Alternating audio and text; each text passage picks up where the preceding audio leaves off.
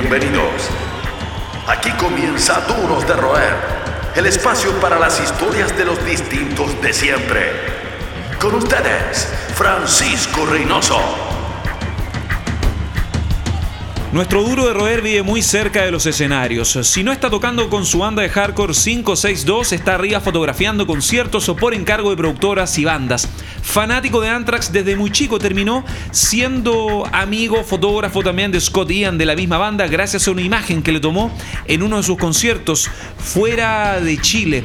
Vegetariano hace 20 años, youtuber, skater, guitarrista, activista, soldado de la publicidad, creció escuchando a Public Enemy y vio la luz en un concierto de los suecos del Club Finger en Chile. Nos complace en presentar en esta nueva edición de Duros de Roer a un distinto de siempre, a un amante de los tatuajes, el señor Ignacio Galvez.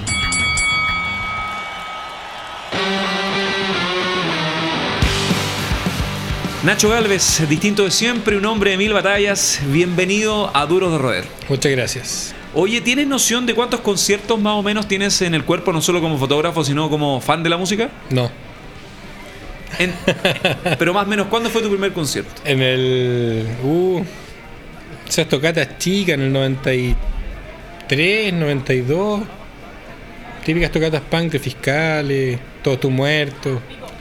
O sea, podríamos hablar que ya son por lo menos 25 años viendo música en vivo desde cualquier perspectiva. Por lo menos. Partamos en orden con tu línea de tiempo. ¿Cómo fue que tomaste la cámara? ¿Cuáles fueron tus motivaciones? Eh, la primera vez que tomé una cámara fue muy chico. Es muy chico porque una historia que siempre cuento porque mi papá tenía. Mi papá era aficionado a la foto. Tenía una cámara y andaba con la cámara para todos lados y me tomaba muchas fotos. Y un día, o sea, siempre estaba yo ahí hinchándolo para que me pasara la cámara y todo. Hasta que un día me la pasó, me la dejó lista, obvio. Y se sentó por ahí y me dijo, ya, toma la foto. Y ahí empecé como a, in- a investigar más, como a, a hurguetear en el fondo, siendo súper chico. ¿Y a qué edad más o menos fue eso? Haber tenido como 10 años. A comienzos de los 90 más o menos. Eh, claro. O previo a la, al retorno a la democracia. ¿Para qué vamos a divulgar tu no, cédula de identidad? No digamos, no digamos.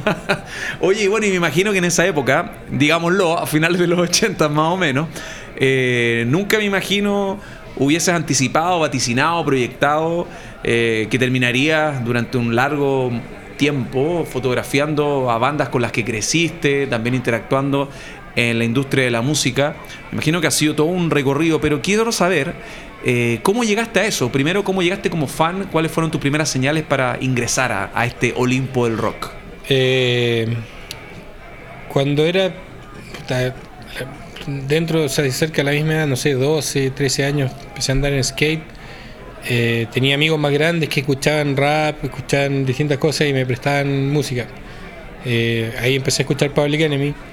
Tenía otro amigo medio punk que escuchaba Dead Kennedys, también escuché, empecé a escuchar Dead Kennedys y empezó la mezcla. Y así como, fue como no- conocí el rock en el fondo, escuchando Public Enemy. Eh, había una canción que se llama Bring the Noise que tocaban con Anthrax. Y así, así conocí el metal y me, me volví más al rock. O sea, podríamos decir que con el rap y el, el rap y el punk en general, como siendo más genérico, está como tu seña de identidad que te inmiscuyó en el circuito rockero. Así es. Y a- en cuanto a tu oficio, ya más desarrollado como fotógrafo, hay mucha historia. la mayoría de los fotógrafos tiene como esta trinchera que es el foso, ¿no? El foso del, escenario. ¿Qué es lo más difícil cuando uno se enfrenta eh, a un foso, eh, esta barricada que hay entre el escenario y la línea, la primera línea en, en la pista para sacar fotos? ¿Cómo le explicarías eso a una persona que nunca ha tenido acceso a este espacio sagrado para los fotógrafos? Que no es tan VIP como lo creen. No es. eh, es que es, es complicado. Bueno, dependiendo del lugar, es estrecho, hay mucha gente haciendo fotos. Tenía un tiempo limitado, a no ser que vayáis con una banda. Eh, si vais por, como por un medio o algo así, tenéis tres temas y después para afuera. Eh, dependiendo de la banda también, es, lo, es como se comporta el público de la primera fila. A veces es medio, medio rudo. ¿Cuál ha sido el show más grande que te ha tocado fotografiar grande en términos de infraestructura, no por apreciación personal? Rock al Parque en Colombia. Es impresionante. El Parque Simón Bolívar. Sí, increíble. ¿Cuántos son? 100.000 personas. 140 mil. Y ahí entiendo que ocurre esta. Estuvo Anthrax ahí. Ahí tú, tú le sacaste una foto que Anthrax compartió en, las redes sociales. Sí, que usaban en, usaban, en, usaban en la página. Creo que este todavía está. Esta foto, como que. Yo creo que la primera banda en sacramentar e inmortalizar este estilo fue Iron Maiden. Eh, con, cuando sale la banda saludando, mirando hacia atrás. O sea, con toda la perspectiva del público hacia atrás. Yo la primera que vi fue de Fate No More. No recuerdo si fue Iron Maiden, pero debe ser por ahí. Parte de toda esa, línea de tiempo, de esa fotografía, registro de historias, están en Shoot It Yourself, este libro que editaste en Chile y luego en Estados Unidos. ¿Quedan copias? Quedan copias. ¿Dónde se pueden obtener? Em, están, puedo decir. Por supuesto. En la librería que leo. Creo que la de Pedro al día quedan algunas. Y las otras las tengo yo en mi casa. ¿Cuándo toma forma este proyecto de Shoot It Yourself? ¿Fue una iniciativa tuya, una editorial que empezó a tantear la idea? Después de un tiempo que, ya llevaba haciendo conciertos, eh, tenía harto material. Entonces quería hacer algo. Quería compartirlo en el fondo con la gente, no dejarlo ahí. Porque quedan discos duros y quedan las fotos ahí y se van añejando con el tiempo. Quería compartirlo. Así que ahí se, se, me ocurrió hacer un libro y empecé con, o sea, empecé con la idea y después a buscar apoyo por miles de lugares. Pero luego de eso, luego de uno, bueno, tú ya estás súper eh, posicionado en el underground, en el medio también, con tu visión, más bien tu cercanía, tu desarrollo en el mundo de la moda, de la fotografía, en términos más genéricos. Pero ocurre un hito no menor, que yo es digno de aplaudir, el hecho de que hayas editado con un lanzamiento respectivo en California, Shoot It Yourself, la versión eh, norteamericana. ¿Cómo ocurre eso y cómo fue para ti eh, participar ¿no? presencialmente en ese hito? Em, una, un conocido cercano, muy cercano, conocía mi libro y quiso editarlo en, una versión gringa. Eh, elegimos la foto y él se preocupó de conseguir un auspiciador, de diagramar y, y ver el formato del libro y todo. Yo ahí no, no, no influí mucho, pero me mandó todo lo que tenía listo y me encantó, así que le dimos con eso. Eh, produjo el lanzamiento, que tocaron unas bandas ahí, Dangers, que no es muy conocido acá, pero una muy buena banda. Pero lo interesante fue que dado tus contactos en el punk, como fotógrafo, con los equipos de trabajo de bandas gringas, también asistieron músicos de renombre, estuviste con EFI, H2O. Me imagino que eso también es como gratificante, una medalla más en esta batalla del underground. Sí, o sea, para el lanzamiento fueron varios amigos músicos, eh, no sé, de Stripe, Brujería. Una cosa poca. Eh, que era. Fue como súper significativo para mí. Y, nada, claro, me tuve la suerte de fotografiar o ir de gira con varias bandas que, que me gustan. Son los que mantienen encendida la llama del rock. Seguimos conversando con los duros de roer. Estamos de vuelta con eh, Ignacio Galvez eh, en eh, Duros de Roer. Nacho, comentábamos el tema de Anthrax. Hay una conexión primero como fan y luego un involucramiento que se dio de una forma bien orgánica. Mencionabas y comentábamos la foto que sacaste en Colombia, en el Rock al Parque del 2014. ya ha pasado su buen resto de tiempo. ¿Y cómo fue eso? ¿Cómo, ¿Cómo te tomas eso con la distancia del tiempo actualmente? Porque Scott Ian es un ídolo de infancia y hay un par de fotos tuyas fuera del Rock al Parque que Anthrax las hizo, las ingresó, las incluyó en sus redes oficiales. Y luego está este vínculo, esta relación de confianza que se ha dado en ciertas, en ciertas presentaciones de la banda donde tú tuviste la chance de viajar. ¿Cómo te tomas eso? ¿Cómo se da esa conexión también para la gente que sueña también con tener esta, esta lista de contactos y generar vínculos con sus ídolos? Imagínate poder hablar, eh, intercambiar mails o el, hecho de poder fotografiar a uno de tus héroes de infancia es increíble. Pues no sé, no, tiene palabras. Yo creo que una de las cosas importantes es, en el fondo, ser fiel a lo, a lo que te gusta y seguirlo hasta el, hasta el final, morir. Morir persiguiendo lo que te gusta. ¿Hay un concierto que tú hayas fotografiado eh, y que dices, wow, estoy en una estoy en una cita histórica, porque uno a veces asiste, hace entrevistas y después del tiempo la sitúa como un hecho eh, atípico en cierta medida, un hecho único, por ejemplo, eh, hay un retrato muy bueno que recuerdo, tú le sacaste en una entrevista en Los Ángeles a Chris Cornell, también estuviste en un show súper significativo para Anthrax en Estados Unidos. Em, ¿En qué, hablando primero con Chris Cornell, recapitulando lo de Chris, ahora con un tipo muy cercano en Chile, con la comunidad rockera, eh, su muerte, su partida fue un balde de agua fría. ¿Cómo se dio esa instancia y qué recuerdas de esa conversación? Porque entiendo también compartiste con él tras la sesión en una entrevista que fue para el King Animal, ¿no? Sí, sí, para ese disco. Nada, estaba, estaba hecho ensayando con mi banda y en ese tiempo la editora de Rocaxi, La Ángeles, me llama, me dice, hay una entrevista con Chris Cornell en Los Ángeles y hay que ir a, hacerla y hacerle fotos. Y así como, ¿qué? ¿En serio? Eh, vamos, démosle. Así que ahí me subí, llegué allá, llegamos a un hotel en Beverly Hills, muy pituco. Y nada, pues cuando era nuestro turno, me acuerdo que me acompañó el RAC. Radías, sí, duro de roer también. Me acompañó. Eh, estábamos ahí y llegamos a hacer la entrevista. Unos amigos me pasaron una chorrera de vinilos para que se lo autografiaran. Eh, que fue la mitad de mi maleta. y, nada, llegué con todo eso. E hicimos la entrevista. Los tipos así estaba eh, Chris y Ben. Tipos muy buena onda, muy relajados. Eh, contestaron todas las preguntas hasta se tomaron el tiempo de las preguntas que ya no, no entraban en el tiempo que tenía como asignado en el fondo. Y, nada, después de eso hicimos las fotos, conversamos un rato y después me tomé el tiempo para pedirle que por favor autografiara los discos que me habían mandado mis amigos de acá, que eran, eran varios, de verdad que eran varios. Y, nada, eh, la, la manager que estaba en ese momento me dijo, ya, hasta ahí nomás y fue Chris Cornell, muy buena onda, que dijo, no, no, no, se lo puedo firmar todo. Así que una muy buena experiencia. O sea, el tipo fuera de la, la imagen como media atormentada, se veía como una persona muy quitada de bulla, que es como se proyecta en la entrevista. Es un, es un o sea, era un tipo como muy cool, muy relajado, muy, muy cercano. Esa fue la imagen, la imagen que a mí también me quedó cuando lo entrevisté un par de veces, pero por teléfono también, que es bien distinto, pero es bien llamativo y gratificante ver cómo ellos respetan al público, que es algo que no se hace. No, lo hacen todos, no lo hacen todos. No, todos saben lo que significa un, fan o, su público. Eh, no, no todos se dan cuenta que se lo deben a ellos. las, personas que sí lo hacen se agradecen.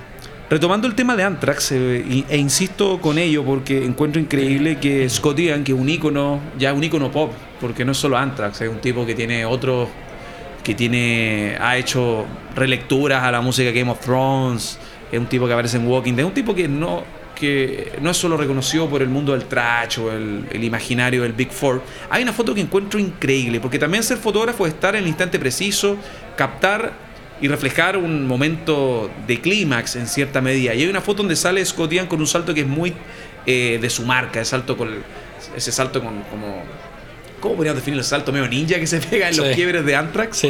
Y él elige una, una, toma tuya. Em, para la gente que, para los que quedaron colgados, para los que están interesados en mejorar o tratar de inmiscuirse en cierta medida informal o formal, profesional, no tanto en el mundo de la fotografía, ¿cómo llegas a, a inmortalizar, a registrar una toma de esas magnitudes, como el salto icónico de Scottian, que él lo eligió como postal para todo un ciclo, una gira que entiendo que fue para el, en el disco Worship Music. Fue cuando eh, grabaron el, DVD en Chile. Chile, Chile Angel. Eh, en ese caso en particular, como yo soy fan, sabía lo que pasaba en ese momento preciso, entonces lo esperé, lo esperé, lo esperé y disparé en el momento preciso que tenía que ser. En caso de otras bandas que, no conozco tanto y todo, de repente no es, no es no está de más estudiar un poco, ver videos, saber a qué banda va a ir a fotografiar. Fuera del mundo del rock hay un lado B, digo B, el- en el mundo de la fotografía ya es tu recorrido, eres eh, ampliamente reconocido por tus pares, eh, por agencias, pero para la gente que solo visualiza a Nacho Galvez con Shoot It Yourself, con el mundo del hardcore, por las bandas en las que ha tocado en los últimos 15, 20 años, por sus mismas fotografías, por sus intereses o redes sociales, también tienes tu rol que donde te ganas la vida de forma más eh, diaria, periódica, en, en agencias, trabajando con marcas grandes y también eh, estás eh, has trabajado, tienes en tu book eh, tomas eh, con modelos de primera línea. ¿Cómo, ¿Cómo ves el contraste entre la música, el underground, tu ética do it yourself, y este estilo de vida que es mucho más de presupuesto, glamour? Em, ¿Cómo ves ese contraste? Creo que está todo ligado, no, Eh, depende de la persona, no, no pierdo mi esencia. Si bien son, son, son otras ligas en el fondo, otros presupuestos, otro, en el fondo otro manejo en general del, de la profesión, eh, no hay que perder la esencia y es eso lo que reflejáis en el fondo en tu trabajo y muchas veces por lo que te eligen. Es como este es el estilo de foto que necesito para esta marca, para esta campaña y este es el tipo que necesitamos.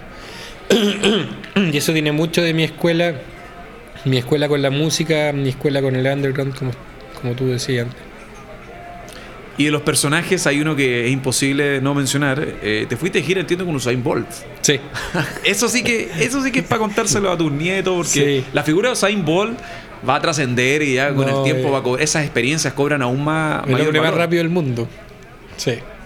Cuéntame eso, con lujo y detalle, con lo que tenemos de tiempo. Yo me fui antes de gira con, con Puma, con el Ballet de Nueva York.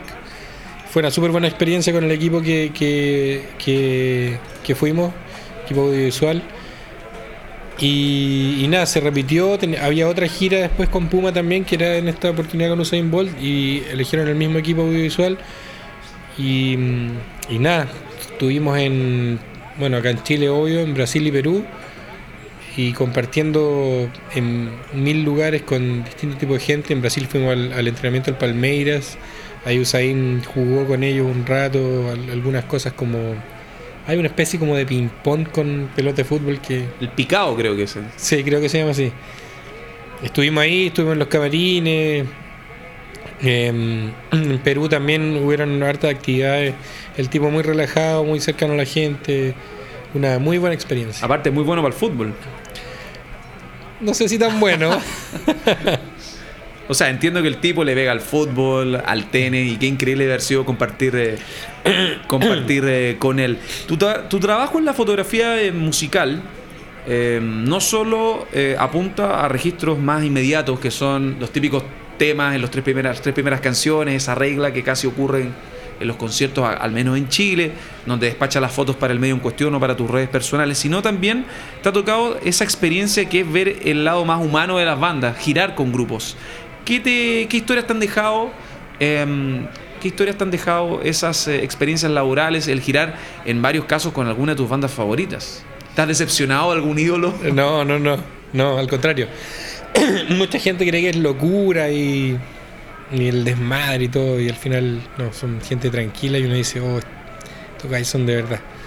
Eh, anécdotas tengo una muy buena. ¿eh? Bueno, Tengo varias, pero esta es notable. Que se puedan contar también. Sí, sí, que se puedan contar estas notables. Mira, estábamos una vez terminando una gira, estábamos en México ¿Con qué banda? con cómo asesinar a Felipe. Ah, muy, ya. muy amigos míos. Está- Bien ahí- portado. Sí, no. No, es verdad que sí, somos bien portados. Todos ahí. Estábamos, habían, toca, habían tocado los chiquillos en el Vive Latino, estábamos en el hotel y no teníamos ni uno. Pero ni uno. Sí, teníamos, creo que no me, acuer- no me acuerdo cuántos pesos mexicanos eran exactamente, pero teníamos justo para comprar una pizza. Y era el último día que ya nos íbamos y todo. Y llamamos y, y en eso llega el, tipo con la pizza abajo a la recepción y llaman a la pieza. Yo mirando la hora y decía, ya, man, que se pase un minuto, que se pase un minuto. Y cuando eran 31 minutos le digo, que suba.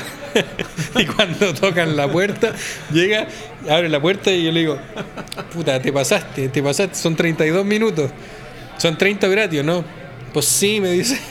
Y yo le digo, ahí le pregunto, le digo, bueno, te demoraste más de 30 minutos, tiene que ser gratis, pero te la cobran a ti. Y ahí el tipo me dice, no, no, no, si eso es problema de, de la pizzería así que quedamos con la pizza gratis. Más que un club, una familia. Sigues junto a los duros de roer. Estamos de vuelta con eh, Nacho Galvez en un nuevo tramo, programa, espacio acá en eh, Duros de Roer. Nacho, entiendo que hay algo que se te, se Se te quedó en el olvidó, se te olvidó señalar, quedó en el tintero respecto a tus aventuras aztecas en tierras aztecas eh, con los cómo asesinar a Felipe. Por favor, Estábamos en un. Salimos a comer, estábamos en una especie de, paseo más cerca del Zócalo. Un lugar así. Con harto restaurante y todo. Y de repente veo. A mi mano izquierda había un, un restaurante bien. Se veía bien bueno. Era como un pasillito así, tipo Honesto Mike. Y. Miro y le digo, pasemos aquí a ver qué onda ya. y todo. Y al fondo se veía como una puerta y detrás de la puerta había otro, otra, otro ambiente, había como, como luces, cosas. Y entremos a ver qué hay atrás. Íbamos caminando, abrimos la puerta y de repente vemos que hay una banda tocando y eran los tres. total. Era así, era lo, lo, lo último que podía pasar, así como lo más raro, que encontrarse con una banda chilena tocando en, en, en ese especie de bar. Y echaron la talla con Álvaro, con la banda. Estaban tocando y nos veían nosotros ahí como, como con- conocían a los de la banda y todo y nos miraban para abajo y todo bien, buena banda. Fuera del, del rol de la fotografía, de documentar eh, la ruta, la carretera de otros artistas, amigos que has cultivado, amistades que has cultivado en, en los últimos 10, 15 años como fotógrafo metido en la industria, tienes una banda, eh, bueno, has tocado en varias bandas, pero me imagino que la que ocupa un tamaño importante como en tu conciencia, en tu memoria, es 562, una banda de hardcore que ha lanzado dos discos, entiendo que están con nueva, con nueva música en camino, un EP. Pero con 562 también viviste experiencias súper eh, gratificantes. Eh, Sí. Estuviste en Brasil en una gira brasileña que inmiscuyó a Gorilla Biscuits, a Judge. Judge. Eh, también abriste a Biohazard. Eh, te lo a Hatebreed también, ¿no? Hatebreed también. En el teatro Novedades. ¿Cómo es estar al otro lado del lente, ya arriba del escenario como el protagonista de la historia? Yo creo que, que gran parte de, de los posibles aciertos fotográficos que he tenido es, es por la suerte que tengo de tener una banda también. Como de estar al otro lado y saber qué pasa en los dos lados del, del- de la de la escena en el fondo. Eh, nada, me encanta tocar, me encanta la música, mi vida, mi vida es música. Y, tocar en una banda como 562 con, con gente que se han vuelto mis amigos. Nos conocimos hace. Empezamos la banda hace 12 años. Me invitaron a tocar la banda hace 12 años. y Ellos la habían empezado. Ahí nos empezamos a conocer y ahora somos muy, muy, muy amigos, ya casi hermanos. Y tocar con ellos para mí es que es lo mejor que me puede hacer. Hablabas de la ventaja de, al ser músico y ver cómo uno vibra arriba del escenario, tener una cierta ventaja en cuanto a perspectiva respecto a los otros fotógrafos que dan sus primeras, eh, que imponen sus primeras o construyen sus primeras armas en este oficio. ¿Cuál ha sido como el músico, eh, tu músico favorito para fotografiar? No hablo de una sesión, que esto hay un poquito más forzado, hay directrices, sino esas grandes fotos que has sacado de una manera más espontánea. Obviando Scott Ian, me imagino que está entre tu top Claro. 5 por lo menos. Claro. Mira, yo podría, por lo icónico y por lo esperado y por lo que significó para mí, yo creo que en Coachella, creo que fue en el 2013 cuando volvió Gutan Clan con todos sus miembros originales. Acá tocaron Fue- como tres. Sí. fue ese momento fue fue icónico. sí. Sentías que estás inmortalizando un. Un muy buen momento, una parte de la historia. Y de hecho creo que, que no pude no pude hacer tantas fotos porque fue más lo que vi el show que lo que hice fotos. ¿Y cuál es tu foto favorita? No tengo. Si tuvieses la chance, ya, acá está un disco externo con tu fotografía de los últimos 10, 15 años y para tu nuevo estudio hay una foto que hay que enmarcar. Eh, creo que no tengo. Ninguna. No, ninguna. Ya. Es que son. ten- tengo varias que me gustan mucho, pero creo que no podría elegir solo una, porque sería como una traición a mí mismo. Como elegir esta, pero dejé esta de lado. Elegí esta otra, pero dejé esta afuera. Sería. Me explotaría No la fácil cabeza. la elección. No, no, no. Una elección que sí tuviste hace, calculo, unos 20 años atrás eh, fue el em, tener un estilo de vida vegetariano. Claramente cuando tomaste esa decisión, esa opción culinaria, de salud, opción eh, personal, eh, las opciones eran bien escasas en, el sentido de que no había mucha infra, eh, no había muchos espacios para comida vegetariana como es ahora, donde hay una oferta más variada y uno tiene más información a la hora eh, de estar más dosificado en términos de nutrición. Cuéntanos un poco más de esa faceta. ¿Qué fue lo que te llamó la atención para decidir ser vegetariano y cómo crees que ha evolucionado ese tema en Chile? Me acuerdo que no habían ni Oreo, las Oreos son, son vegan, pero ni siquiera Oreo habían. Eh, me hice vegetariano por los animales, básicamente. Por el sufrimiento, la explotación. Eh, por salud sirve harto. Es un tema que alguna gente adopta también. Pero yo principalmente lo hice por los animales. Eh, era súper difícil, súper difícil encontrar productos. De repente tenía que encargar, venían amigos de afuera y traían, qué sé yo, levadura nutricional o cosas así para suplir vitaminas y eso. Eh, pero bueno, por suerte con el tiempo ahora se ha ido masificando y es mucho más fácil ser vegetariano en Chile. ¿Qué foto te gustaría tomar o cuál te quita el sueño? Mm, espacio largo para pensar. ¿Qué foto me gustaría tomar? ¿Sesión? ¿Show en vivo que te gustaría asistir?